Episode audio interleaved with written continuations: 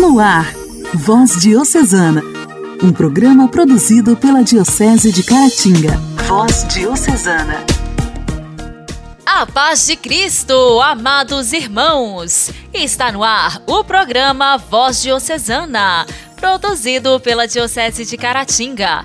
Eu sou Janaíne Castro, de Inhapim, e em mais esta semana que se inicia, estou chegando para te fazer companhia no nosso programa de evangelização. Muito obrigada pela sua audiência. Voz Diocesana. Voz Diocesana. Um programa produzido pela Diocese de Caratinga. Nesta segunda-feira, 16 de agosto, celebramos o dia de Santo Estevão de Hungria. A grande alegria de Deus é ver os seus projetos realizados na vida de seus filhos.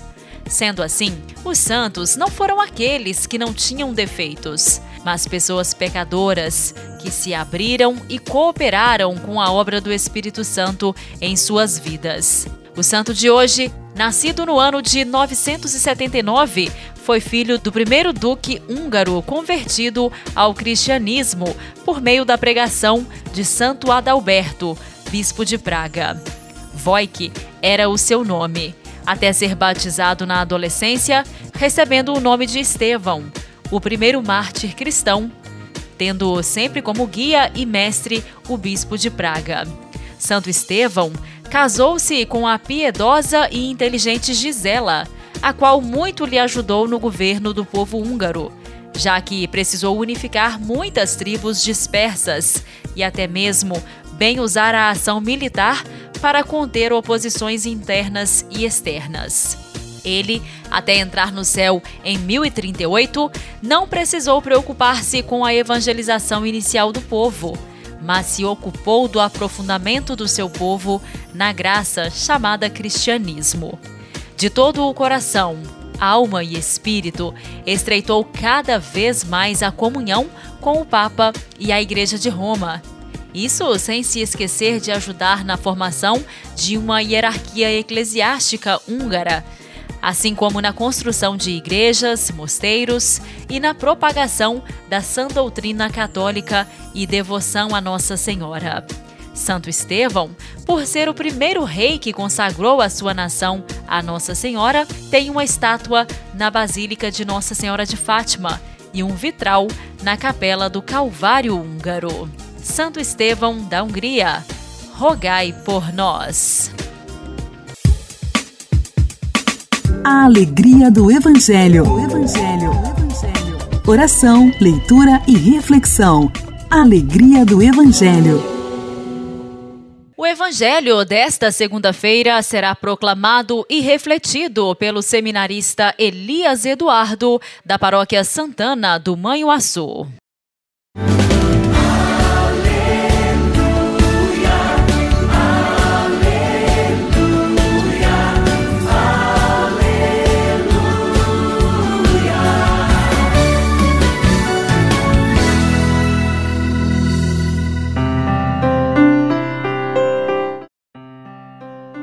O Senhor esteja conosco, Ele está no meio de nós. Proclamação do Evangelho de Jesus Cristo, segundo Mateus. Glória a vós, Senhor. Naquele tempo, alguém aproximou-se de Jesus e disse: Mestre, o que devo fazer de bom para possuir a vida eterna? Jesus respondeu: Por que tu me perguntas sobre o que é bom? Um só é o bom. Se tu queres entrar na vida, observa os mandamentos. O homem perguntou: Quais mandamentos? Jesus respondeu: Não matarás, não cometerás adultério, não roubarás, não levantarás falso testemunho, honra teu pai e tua mãe, e ama teu próximo como a ti mesmo. O jovem disse a Jesus: Tenho observado todas essas coisas. O que ainda me falta? Jesus respondeu: se tu queres ser perfeito, vai, vende tudo que tens, dá o dinheiro aos pobres e terá um tesouro no céu. Depois vem e segue-me. Quando ouviu isso, o jovem foi embora cheio de tristeza, porque era muito rico. palavra da salvação. Glória a vós, Senhor.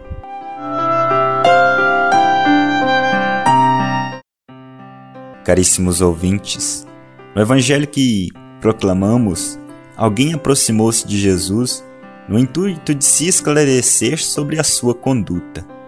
Percebemos aqui que aquele que se aproxima de Jesus se mostra como alguém ganancioso. Meus irmãos, a ganância nos afasta da perfeição, impede que sirvamos a Deus de coração e também não nos deixa aproximar dos mais necessitados. Vemos também que a ganância gera uma vontade de querer se destacar diante dos demais. No Evangelho, percebemos que o jovem já possuía muitas riquezas. Tantas riquezas que já não podia buscar mais nada. Ele estava farto já de tanto possuir. No entanto, a única e maior riqueza lhe faltava. Essa riqueza é a vida eterna.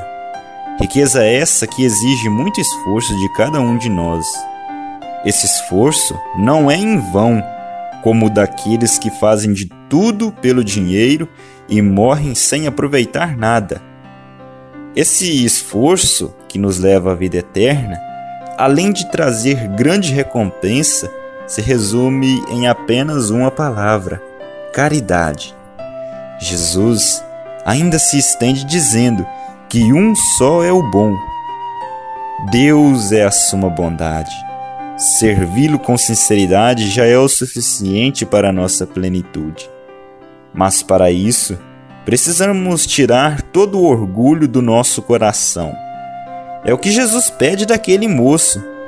Mas Jesus dá também a ele a liberdade para escolher entre esvaziar-se de si e desapegar dos tesouros passageiros deste mundo ou continuar preso em seu orgulho buscando a glória apenas para si.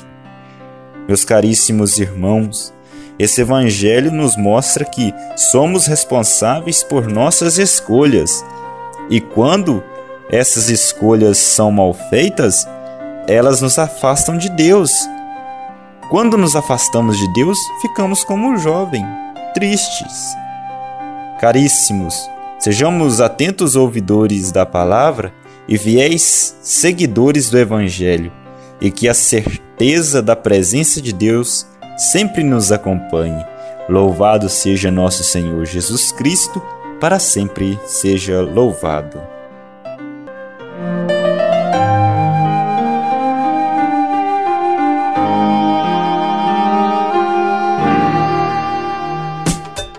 Diálogo Cristão. Temas atuais à luz da fé. Diálogo Cristão.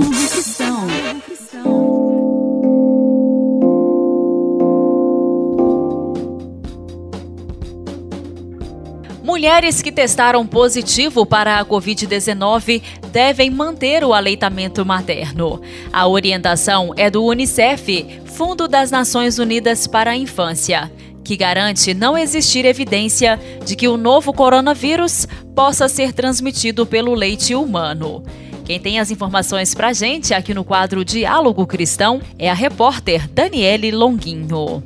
A recomendação faz parte das ações do Agosto Dourado, mês de incentivo à amamentação a cor dourada está relacionada ao padrão ouro de qualidade do leite materno. De acordo com a Organização Mundial da Saúde e Unicef, por ano, cerca de 6 milhões de vidas são salvas por causa do aumento da taxa de amamentação exclusiva até o sexto mês de idade. O presidente do Departamento Científico de Aleitamento Materno da Sociedade Brasileira de Pediatria, Luciano Borges Santiago ressalta que a transmissão da Covid-19 se dá pelas vias respiratórias. O médico explica os principais cuidados que devem ser tomados pelas mães durante a amamentação. A mãe deve lavar as mãos com água e sabão por pelo menos 20 segundos ou usar álcool em gel 70 antes e depois de tocar o bebê. Usar máscara facial de pano, cobrindo completamente nariz e boca durante as mamadas e evitar falar ou tossir durante a amamentação. Evitar que o bebê toque o rosto da mãe, especialmente boca, nariz, olhos e cabelos sobre a doação de leite materno por mulheres com sintomas ou diagnóstico de Covid-19, bem como por aquelas que tenham tido contato com uma pessoa contaminada, a coordenadora do Banco de Leite do Distrito Federal, Miriam Santos, orienta a suspensão da doação por 14 dias. Miriam Santos explica que o leite humano, quando vai para o banco de doação, passa por um rigoroso processo que inclui a pasteurização, quando 100% dos germes que podem causar doenças são eliminados. Mesmo com estudos que comprovem que essa conduta torna inativo o vírus SARS-CoV-2, a suspensão deve ser seguida pelas doadoras durante a fase aguda da doença. E nós temos trabalhos científicos comprovando que o vírus do Covid não sobrevive à pasteurização. Entretanto, temos o cuidado de que a doadora de leite materno, ela não é Covid positivo e nem está em contato com alguém com Covid no momento da doação. O Unicef reforça que é recomendável que a vacina contra o coronavírus seja tomada por mulheres saudáveis que estão amamentando e que a oferta de leite materno continue após a vacinação. Aqui no Brasil, grávidas e puérperas, que são as mulheres que tiveram filho há pouco tempo, são imunizadas exclusivamente com as vacinas Pfizer e a Coronavac, segundo recomendação do Ministério da Saúde. O leite materno possui anticorpos que protegem os bebês de infecções, além de diminuir o risco de morte. Igreja, Igreja em Ação. Informação, CNBB, notícias, Vaticano, diocese, não paróquia, a minha Igreja fé. em Ação. Igreja em Ação. Inculturar a fé e evangelizar a cultura. Ser alegres e ter senso de humor. O melhor testemunho que podemos oferecer ao santo povo fiel de Deus. Essas foram algumas das indicações que o Papa Francisco deu aos participantes do Congresso da Vida Religiosa da América Latina e do Caribe, que foi realizado de modo virtual de 13 a 15 de agosto. Quanto bem nos pode fazer descobrir que a unidade não é uniformidade, sino pluriforme harmonia. Quanto bem poderia nos fazer descobrir que a unidade não é uniformidade, mas pluriforme harmonia. Em uma mensagem em vídeo, o Papa começa recordando quão importante é o desafio que a inculturação da fé apresenta para a vida consagrada em uma pluriforme harmonia, que assume as diferenças, valoriza as particularidades, em um espírito de uma saudável e aberta interculturalidade, sem esquecer que quem faz a harmonia é o Espírito Santo. Vuestra presença é necessária para que pueda darse e desarrollarse, por supuesto, uma teologia inculturada. Uma presença, acrescenta, necessária para o desenvolvimento de uma teologia inculturada, adequada à realidade local, que possa ser veículo de evangelização. Não esqueçamos que uma fé que não se incultura não é autêntica. Nesse sentido, o convite para entrar na vida do povo fiel, entrar com respeito em seus costumes, em suas tradições, procurando levar em frente a missão de inculturar a fé e de evangelizar a cultura. É um binômio, ressaltou o Papa. Inculturar a fé e evangelizar a cultura, valorizando o que o Espírito Santo semeou nos povos que também é um dom para nós.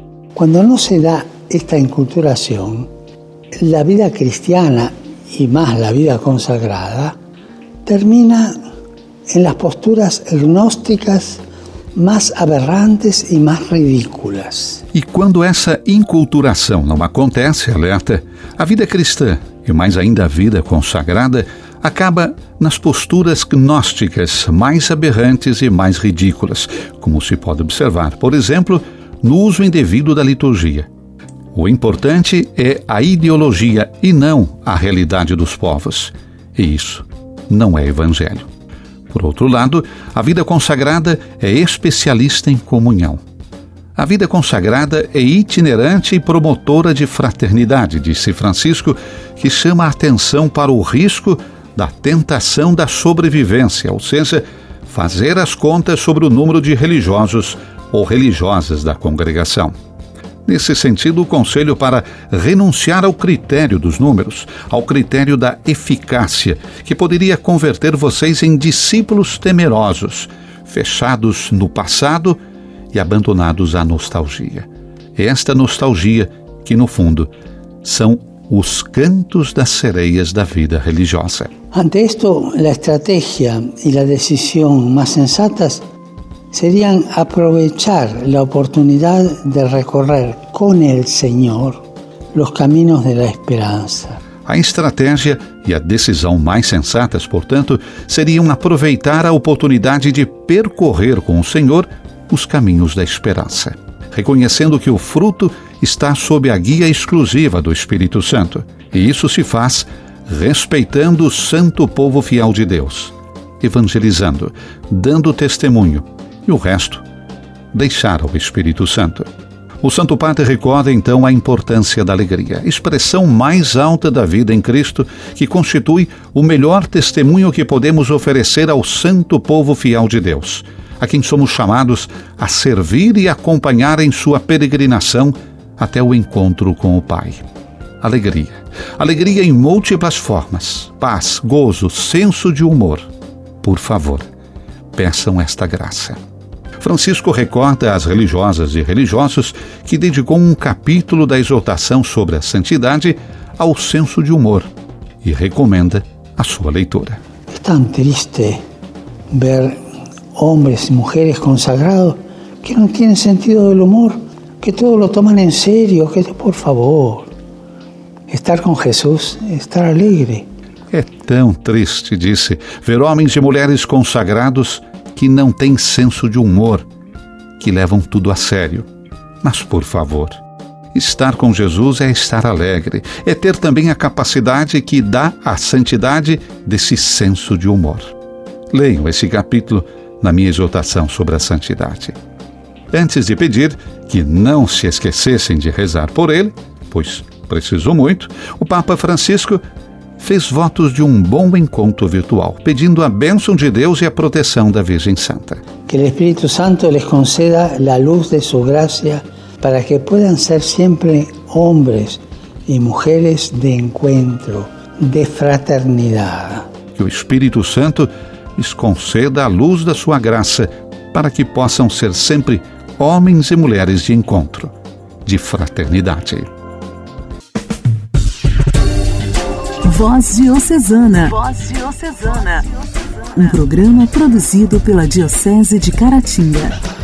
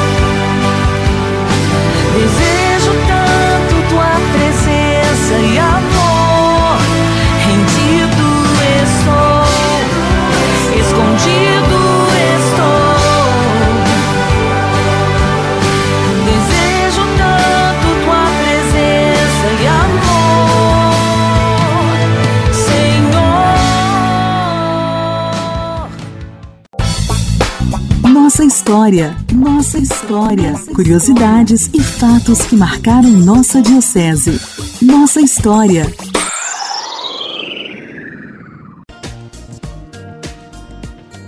As Pequenas Irmãs da Divina Providência, com sede generalícia em Roma, têm como missão difundir a fé, a esperança e a caridade entre os mais necessitados, no abandono filial à Divina Providência e em comunhão com Jesus Eucarístico.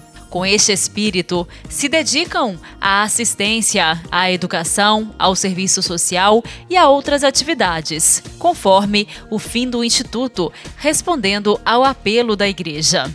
No quadro Nossa História, nossa convidada especial é a irmã Ued Cássia, da Congregação das Pequenas Irmãs da Divina Providência. Iniciamos hoje a série que conta sobre a estruturação da história da congregação e seu centenário. Hoje, ela começa nos contando sobre a fundadora, Madre Maria Cecília Juliana. Olá, querido rádio ouvinte do programa Voz Diocesana. É com muita alegria que estamos trazendo esses dias para nós a história das servas de Maria do Brasil. Começando com a nossa fundadora, Madre Cecília, nascida em 21 de junho de 1871, batizada com o nome de Maria Brito Pinto Azevedo e filha de Luciano César Pinto de Azevedo e Leopoldina Maria de Brito.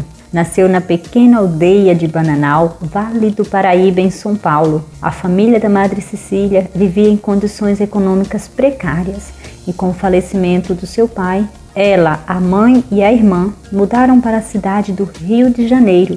Para se manterem, Dona Leopoldina costurava, auxiliada por suas filhas. Madre Cecília sempre teve grande inclinação para a música e o canto. Ela estudou piano e, como não possuía um piano, ela alugava o mesmo. Apesar das dificuldades, ela estudou no Instituto Nacional de Música do Rio de Janeiro e dava aulas particulares. Madre Cecília sentiu forte chamado de Cristo que a queria toda para si, mas o amor terno, filial, que nutria por sua mãe, a tornava perplexa, pois sentia-se na necessidade de ampará-la. Morando no bairro da Glória, no Rio de Janeiro, por sua paixão pela música, neste contexto que a Madre Cecília conheceu o Padre Nino, que nutria uma bonita amizade. E assim nasceu a Associação das Damas de Santa Cecília, com seu fim primário promover os estudos clássicos. Neste período, Dona Leopoldina, mãe da Madre Cecília, passou a ter amizade com Tomásia, também viúva, com suas duas filhas, Maria e Carlinda, que futuramente, como religiosa, assumiu o nome de Irmã Maria Agostinha, cofundadora da Congregação das Servas de Maria do Brasil, juntamente com o Padre Nino. Assim, concluímos o contexto histórico do início fundacional da Congregação das Servas de Maria do Brasil. Amanhã daremos continuidade.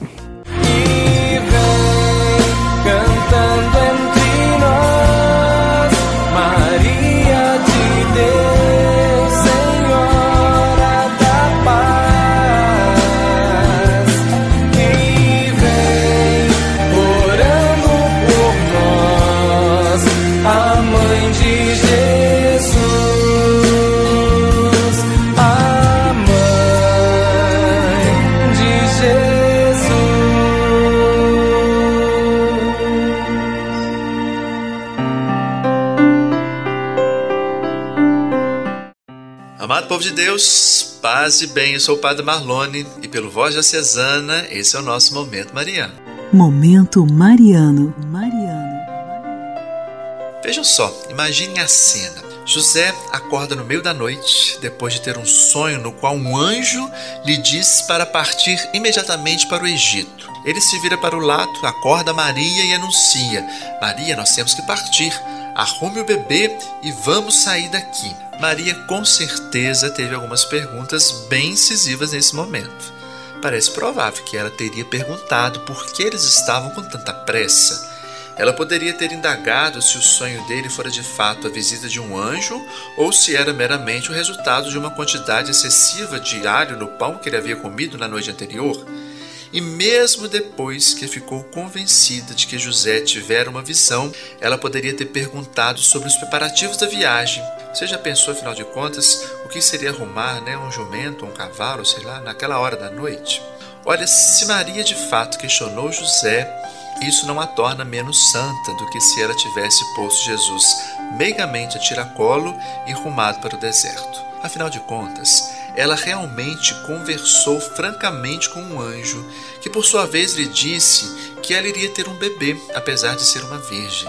Parece absurdo pensar que ela não tivesse feito ao esposo algumas perguntas sobre a súbita e urgente necessidade deles seguirem para o deserto. Mas, não obstante as especulações em torno da sua reação, resta o fato de que Maria estava disposta a mudar seus planos o que provavelmente incluía uma visita a seus pais para mostrar o bebê, a fim de ajustar-se à necessidade de seguir as instruções do anjo. Ela compreendeu que a capacidade de adaptar-se no último momento, às vezes, é a única maneira de salvar a própria vida. E aí, meu irmão e minha irmã, fica para nós a reflexão hoje. Como nós reagimos quando nos defrontamos com uma súbita e urgência mudança de planos? Você é flexível bastante para aceitar de vez em quando as ordens de uma outra pessoa? Vamos então fazer o propósito de sermos mais flexíveis e estarmos dispostos de vez em quando mudar os nossos planos. E ficamos por aqui. Muito obrigado pela sua companhia. Forte abraço. Até o nosso próximo programa. Que Deus te abençoe.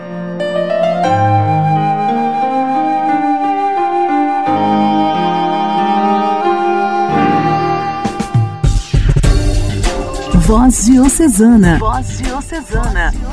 Um programa produzido pela Diocese de Caratinga. Amados ouvintes, estamos encerrando mais um programa Voz Diocesana. Muito obrigada pela sua audiência, que o seu dia seja abençoado. Que Deus cuide da sua família, dos seus amigos, que você tenha saúde e tudo o que precisa para ser feliz. Uma ótima semana para você. Até amanhã.